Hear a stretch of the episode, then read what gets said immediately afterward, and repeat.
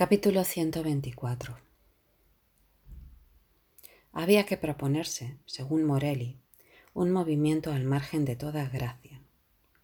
En lo que él llevaba cumplido de ese movimiento, era fácil advertir el casi vertiginoso empobrecimiento de su mundo novelístico, no solamente manifiesto en la inopia casi simiesca de los personajes, sino en el mero transcurso de sus acciones y sobre todo de sus inacciones acababa por no pasarles nada.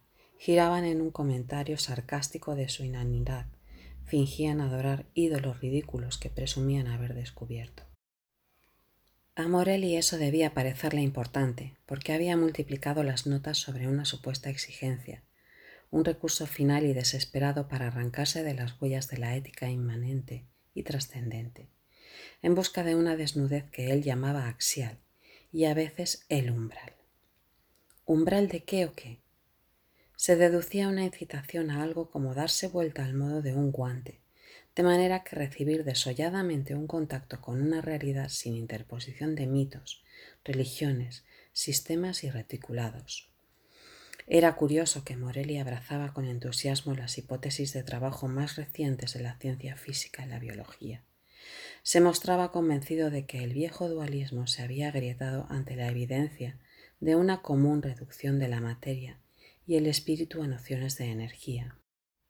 En consecuencia, sus monosabios parecían querer retroceder cada vez más hacia sí mismos, anulando por una parte las quimeras de una realidad mediatizada y traicionada por los supuestos instrumentos cognoscitivos, y anulando a la vez su propia fuerza mitopoyética, su alma, para acabar en una especie de encuentro ab ovo, de encogimiento al máximo, a ese punto en que va a perderse la última chispa de falsa humanidad. Parecía proponer, aunque no llegaba a formularlo nunca, un camino que empezara a partir de esa liquidación externa e interna. Pero había quedado casi sin palabras, sin gente, sin cosas y potencialmente claro sin lectores. El club suspiraba, entre deprimido y exasperado, y era siempre la misma cosa o casi.